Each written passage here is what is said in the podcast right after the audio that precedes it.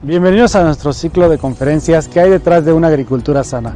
En esta ocasión vinimos a un empaque de hortalizas para ejemplificarles el proceso de verificación de productos vegetales con fines de exportación. Acompáñenme a ver, por, por favor.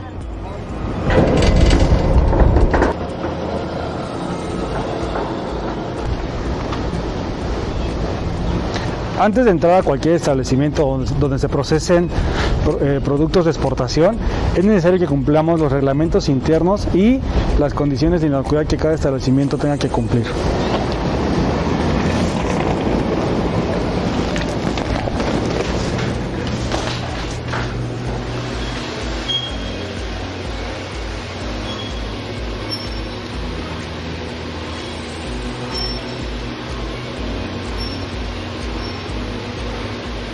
Algunos procesos de verificación inician en el área de reciba de fruta.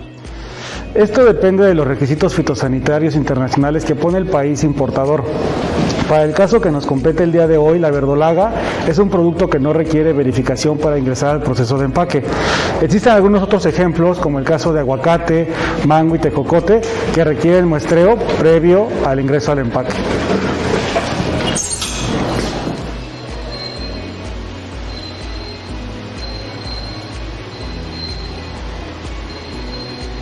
Una vez que el producto ingresa al establecimiento, pasa al área de proceso.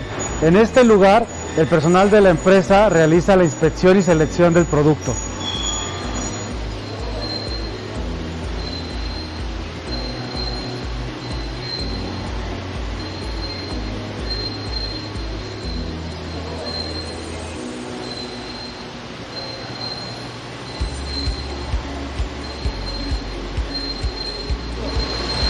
Para iniciar el proceso de verificación, la ingeniería Lucero tiene que iniciar su aplicativo.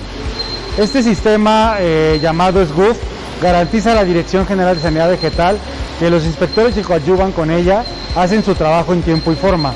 De esta manera, la ingeniera, una vez que llena la información en el aplicativo, tiene que decidir la toma de muestra que va a realizar para garantizar que está libre de plagas.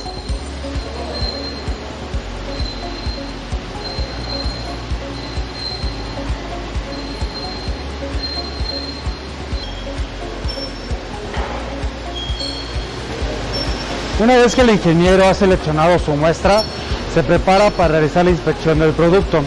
En este caso, por el requisito que nos pone Estados Unidos, va a buscar que no haya presencia de larvas y adultos de un insecto que llamamos copitarsia. El proceso de verificación que realizan los compañeros terceros especialistas puede ser de diferentes formas. Hay productos que el requisito nos nos solicita que se haga una inspección con disección del producto, por ejemplo las naranjas o los mangos.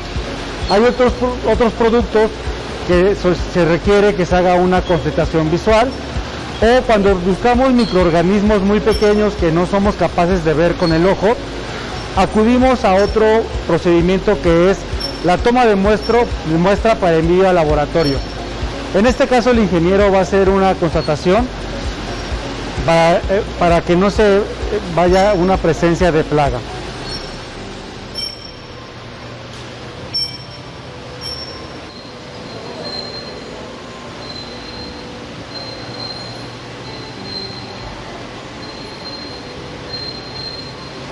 Una vez que la ingeniera termina su verificación y verifica que la mercancía cumple con los requisitos fitosanitarios, va a hacer la inspección de la caja.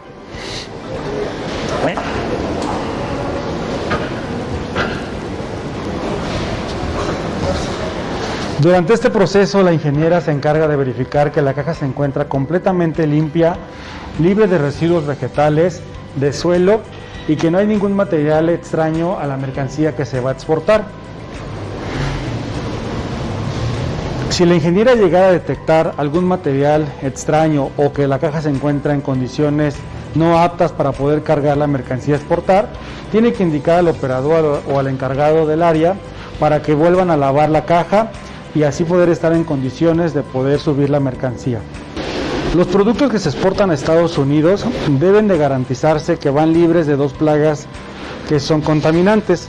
En este caso se, hablamos del caracol y de otra plaga que la conocemos como lobometopón metálico. Como se pueden dar cuenta, la ingeniera hace una inspección muy minuciosa para garantizar que esta caja de tráiler va libre de residuos vegetales, sobre todo por las condiciones en las que algunas cajas se logran encontrar. Hay lugares en los que se logran eh, esconder partículas de suelo o residuos vegetales, para cual es importante que los compañeros terceros especialistas hagan su actividad de manera muy minuciosa. Una vez que se concluye el proceso de verificación, la ingeniera viene al proceso de paletizado para revisar que las tarimas cumplan con el sello que nos indica la NIF número 15. Este sello es muy importante ya que aunque no es un tema que deben de verificar los inspectores, hemos tenido retornos de embarques por no llevar este sello.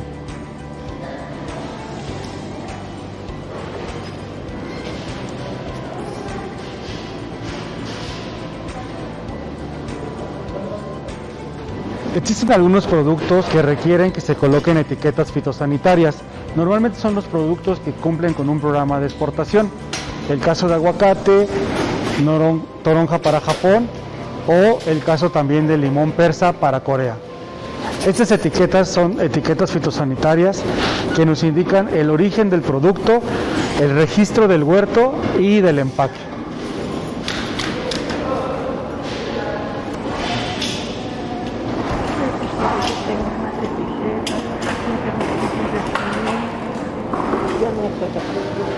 Finalmente, la, tercera especialista revisa que se haya fijado de manera correcta y de ser necesario que cumplan con el requisito de las etiquetas.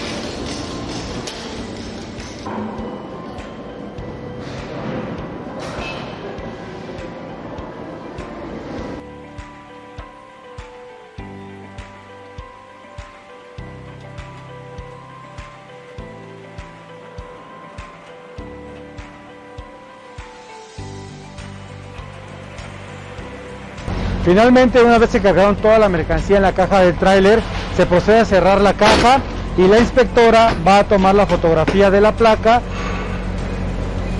Posteriormente, a, subir la fotografía en su aplicación, va a terminar de la verificación en el sistema para poder emitir el dictamen de inspección. Hay, hay productos que requieren que sean flejados por el Senacica. Normalmente los productos que deben de cumplir con este procedimiento son productos que están dentro de un plan de trabajo. En esos casos, el tercero especialista o el oficial fitosanitario, quien haga el cierre de la caja, tiene que poner un fleje para garantizar la fitosanidad de ese producto. Una vez que se cierra la caja del tráiler, el tercero especialista emite el dictamen de inspección de manera positiva y se lo entrega al exportador. El exportador revisa minuciosamente los datos que se colocaron en el dictamen de inspección y de estar de acuerdo, firma de recibido.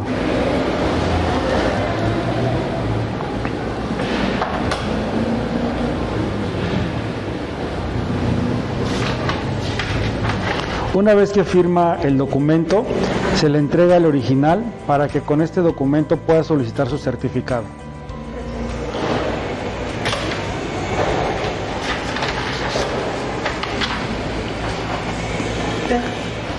Con este proceso concluye el trámite de verificación de mercancías para poder dar pauta a la emisión del certificado fitosanitario electrónico a través de la BUSEM.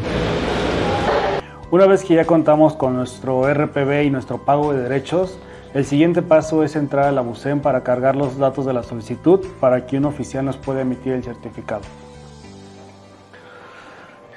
En la pantalla vamos a poner la palabra BUSEM, que es la ventanilla única de comercio exterior en la cual vamos a, a, cargar nuestros documentos.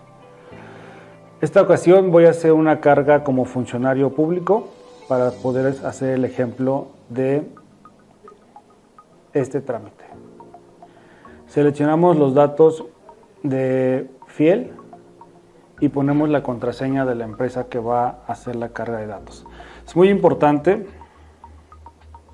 que en este apartado de quien van a solicitar el certificado sea el RFC, ya que esta página como está creada por el SAT, por lo tanto los datos que va a jalar son del RFC que, del cual van a hacer la solicitud. Una vez que ingresan a BUSEM, esta es la pantalla principal, van a ingresar al apartado de trámites y van a seleccionar el apartado de solicitudes nuevas. En este caso, como estoy haciendo una captura como este, como servidor público, solo me aparece la opción del trámite para el cual puedo yo eh, atender trámites. Sin embargo, eh, si, ingresan como personas físicas podrán, eh, o morales, podrán este, seleccionar toda la variedad de oportunidades que tienen para ser certificados en la página de, de la PUSEM. En este caso seleccionamos el trámite de agricultura y vamos a irnos específicamente al de certificados de exportación y el del trámite Senacica 05001, que es el que nos compete para este ejercicio. Como estoy haciendo una captura como persona gubernamental, me pide el RFC de la persona que vamos a hacer o de la empresa de la cual va a ser la, la exportación. En este caso seleccionamos la persona moral e ingresamos el RFC de la empresa que haría la exportación en este caso.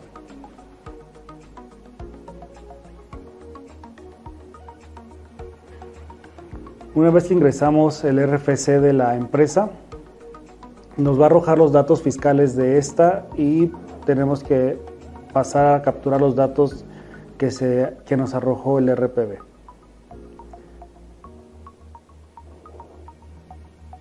De los datos que nos pide como tal el, trámite son qué tipo de certificado vamos a solicitar. Para este caso tenemos dos opciones, que es el certificado de exportación y el certificado de reexportación. Eh, el certificado de reexportación es un documento el cual solicitamos cuando la mercancía no es de origen mexicana y es eh, introducida en nuestro país, pero es procedente de algún otro eh, país. En este caso puede ser mercancías que son de origen de Estados Unidos, que tienen tránsito por México o, ingresan al país para algún tipo de de manufactura o, reacondicionamiento y se, y se reexportan a, otro país. Este es un caso de exportación, por lo tanto eh, vamos a escoger exportación. En este apartado tenemos que escoger la aduana donde va a salir el embarque. Para eso tenemos un catálogo ya precargado y seleccionamos según sea el caso. El punto de ingreso es, es una información que viene como tal en el dictamen que nos expidió la unidad de inspección. En este eh, vamos a poner, vamos a capturar eh, el, punto por donde va a, ingresar al país destino. Eh, puede ser específicamente la ciudad, el aeropuerto o simplemente con que pongamos alguna ciudad o la capital por donde va a tocar en primera instancia el producto en el país. Eh, después seleccionamos el país. Es importante mencionar que actualmente mm, nosotros tenemos acuerdos con los países de Alianza del Pacífico, que son Chile, Colombia, Perú, eh, con Guatemala y con Estados Unidos. Eh, es una intención por parte de nosotros que vayamos aumentando este catálogo de países con intercambio electrónico. Sin embargo, actualmente son esos con los que podemos hacer este intercambio. La fecha de inspección la vamos a tomar también del RPB y vamos a seleccionar el día que se haya hecho esta inspección. En este caso fue, hoy es 9 de agosto.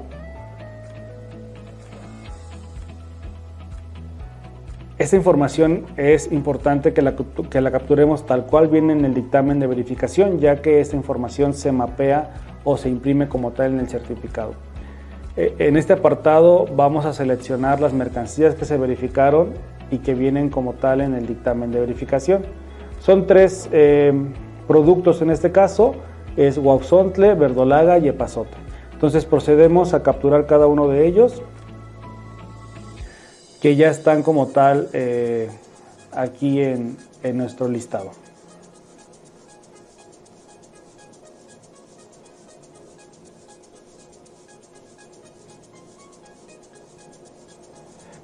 El nombre científico el sistema nos lo da por default, solamente corroboramos que sea el mismo nombre científico que tenemos como tal en el dictamen de inspección. Y en descripción es muy importante que no dejen el apartado vacío ya que si lo dejan vacío el sistema no les va a permitir ingresar. Aquí pueden poner cualquier información que requieran o que crean que sea necesaria. Eh, pueden poner la presentación o inclusive alguna característica particular del producto.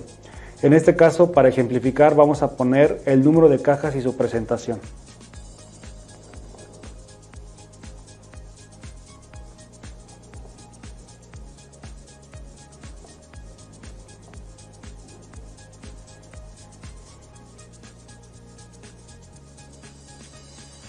Una vez que ya capturamos la información, vamos al siguiente punto. Nos pide fracción arancelaria. Esta no es eh, necesaria que se ponga. Si cuentan con ella, la pueden colocar.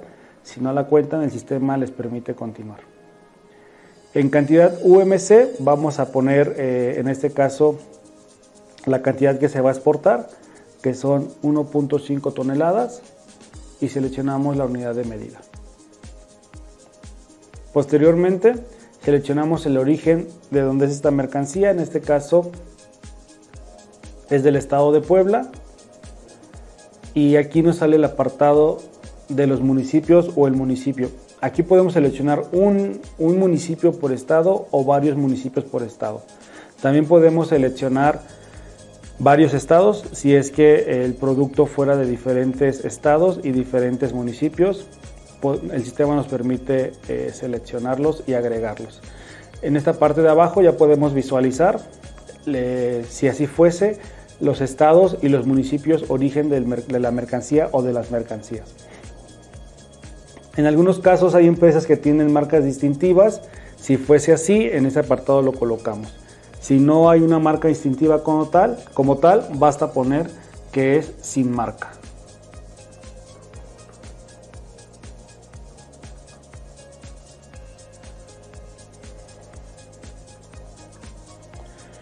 El uso se refiere a el uso previsto que va a tener esta mercancía. Tenemos diferentes eh, opciones ya capturadas, en este caso y como comúnmente se hace es para consumo humano. Aquí vamos a poner el número de cajas según sea lo que nos indique nuestro dictamen de verificación. En este caso son 150 cajas. Por eso eh, me, atreví a comentarles que en la parte de acá arriba podemos dar mayor explicación de la descripción de, de las cajas de cómo van o de la presentación de cada una de estas cajas. Una vez que ya capturamos toda la información y que verificamos que es correcta, le vamos a dar en el botón de agregar. Este, este paso se repite para la cantidad de productos que sean necesarios. En este caso, como son tres, tendríamos que hacer la captura de los tres productos. Una vez que ya capturamos los tres productos, tenemos que dar la información de la unidad de inspección que hizo esta verificación. En este caso seleccionaríamos una de las unidades que tenemos autorizadas y aprobadas por la Dirección General de Sanidad Vegetal o en su caso por el, alguno de los oficiales que tenemos también autorizados. En este apartado aparecen los catálogos de eh, quienes pueden hacer como tal las, este, las verificaciones. Es importante aquí aclarar que si en este listado de técnicos autorizados para poder verificar mercancías no aparece como tal el nombre del, del inspector, eh, pueden de momento seleccionar eh, el apartado que dice no existe en el catálogo y notificarlo a su servidor eh, al correo edgar.reyes.gov.mx a fin de poderlo dar de alta y este, podamos, podamos trabajar eh, en darlo de alta. En este apartado lo que vamos a seleccionar es la unidad donde queremos que nos tramite nuestro certificado fitosanitario. Este, como se pueden dar cuenta están ya cargados los estados donde podemos como tal emitir nuestros certificados. En este caso y a modo de ejemplo vamos a escoger la Ciudad de México y como tal el apartado de Ciudad de México de GCV. Una vez que capturamos esta información, vamos a la parte superior de la página y vamos ahora a los datos del transporte. Según en la norma internacional número 12, tenemos tres tipos de transporte permitidos para enviar a cualquier punto de ingreso del país. Esto es aéreo, marítimo, terrestre o podemos seleccionar otro eh, si así fuese necesario, pero en general esos tres son los que podemos utilizar para el envío de mercancías. En dirección del transporte comúnmente se utiliza el apartado para poner como tal las placas o si no contamos con ellas lo podemos dejar en blanco. En este caso vamos a, meter una información a fin de ejemplificar. Una vez que continuamos con, con el proceso vamos a introducir el pago de derechos. Como les mencionaba, cada emisión de certificado fitosanitario requiere un pago de derechos. Este pago actualmente es por 638 pesos para el año fiscal 2022. Año con año esta cantidad se va modificando y la establece como tal el servicio tributario. Llenamos la información que nos pide como tal, que es la cadena de la dependencia. Esta cadena de dependencia es siempre la misma y solo cambia el lugar donde se hace como tal el pago de derechos. En este caso vamos a meter como ejercicio un pago del Estado de Puebla.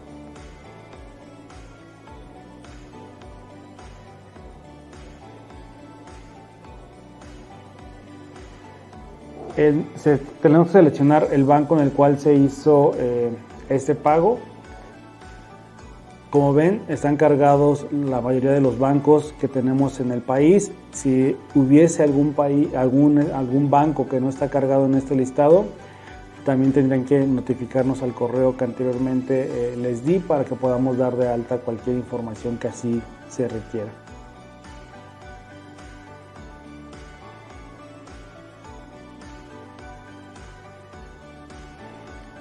Este apartado de llave de pago la encuentran como tal en el documento que les pide el banco una vez que realizan este o que efectúan este, este pago con este importe. Si se dieron cuenta, en automático nos, parece, nos aparece ya el importe que tenemos que pagar y finalmente seleccionamos la fecha en la que se haya hecho este, este pago. Es importante que los pagos que hagan para, a fin de obtener certificados fitosanitarios los utilicen lo antes posible y este, tengan como tal su original como, como sustento.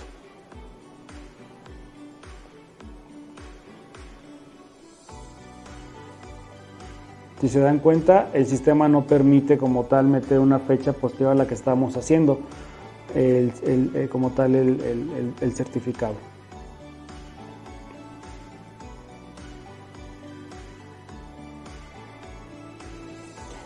Es importante también que sepan que el sistema es capaz de reconocer como tal la llave de pago.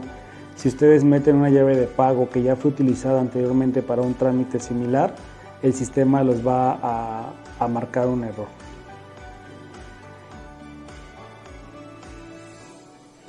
Finalmente vamos al apartado de destinatario.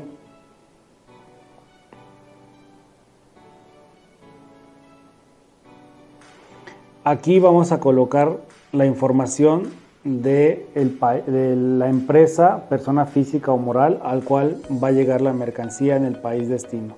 Para esto hay que dar, dar clic en el botón agregar y vamos a capturar la información de la empresa a la cual vamos a exportar. Es importante que sepan que los datos que vamos a llenar en este apartado son los que van a aparecer en el certificado. En primera instancia, al ser una persona, tenemos que seleccionar si es persona física o si es persona moral para que nos habilite como tal los apartados de esta mercancía.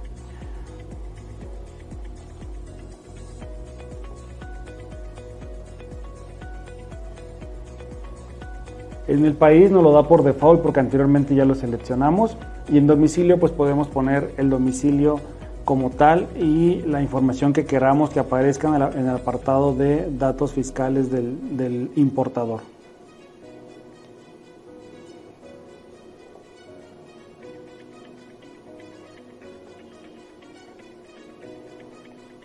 Si queremos que en este apartado aparezca un correo electrónico, es importante que lo pongamos a fin de que aparezca como tal en el certificado.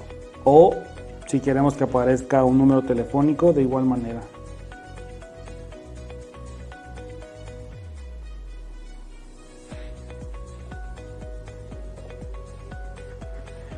En este apartado, si ponemos como tal el número, no va a aparecer en el, en el certificado. Por eso les menciono que es importante que lo pongamos en el apartado donde dice domicilio.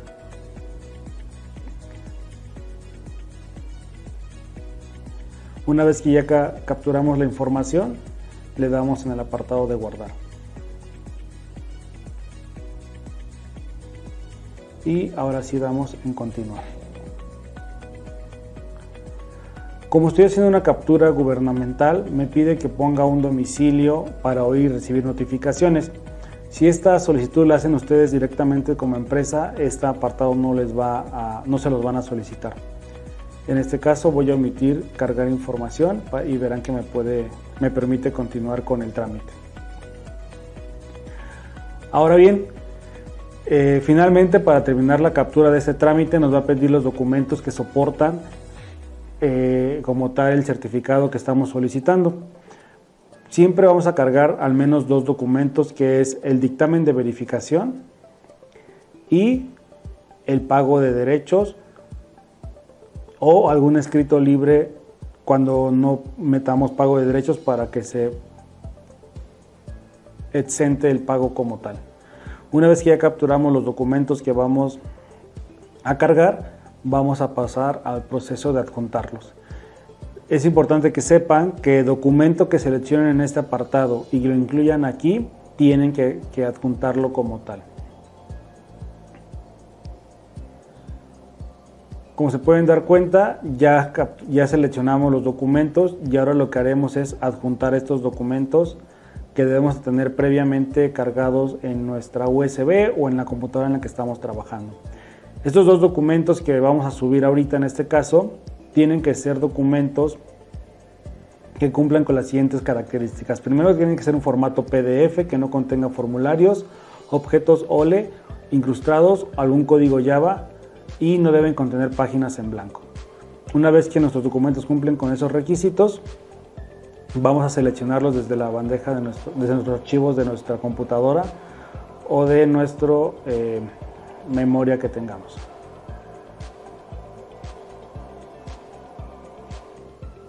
De igual manera lo hacemos para el pago de derechos. Y una vez que los seleccionamos, los adjuntamos. Esperamos que el sistema los cargue. Y una vez que el sistema los carga y nos arroja el mensaje de que están correctos, le damos cerrar para continuar. Finalmente, para terminar nuestra carga de documentos, nos va a pedir que firmemos esta solicitud con nuestra clave key y nuestra contraseña. Una vez que firmamos nuestra solicitud, el sistema nos arrojará un acuse con un folio de 25 dígitos. Muy importante que conserven este documento con el folio, ya que es el con el que le van a poder dar seguimiento a su trámite. Automáticamente el sistema va a enviar eh, la solicitud a uno de los oficiales del módulo que seleccionaron durante la captura de la información. Este oficial fitosanitario se encargará de revisar y emitir como tal, si está de acuerdo a la normativa, el certificado fitosanitario electrónico. Una vez que el oficial firma el certificado, les llegará una notificación a su correo y podrán firmar el acuse de esta notificación y descargar el certificado electrónico. Ese certificado electrónico como tal ya no es necesario que lo impriman. Si aún así quieren hacerlo, pueden imprimirlo y entregarlo a su transportista. El folio que arroja el sistema en el certificado es, es el que utilizará el oficial en el país destino para bajar la información que ya se ha capturado como tal y la validación de esta información. Con esto concluimos el trámite de la emisión del certificado fitosanitario electrónico. Como se pudieron dar cuenta, este trámite inicia desde que el usuario consulta los requisitos fitosanitarios y una unidad de inspección verifica el cumplimiento de estos hasta llegar con la emisión del certificado fitosanitario electrónico. Bueno, por mi parte es todo, no me queda más que invitarlos al siguiente capítulo ¿Qué hay detrás de una agricultura sana? Hasta luego.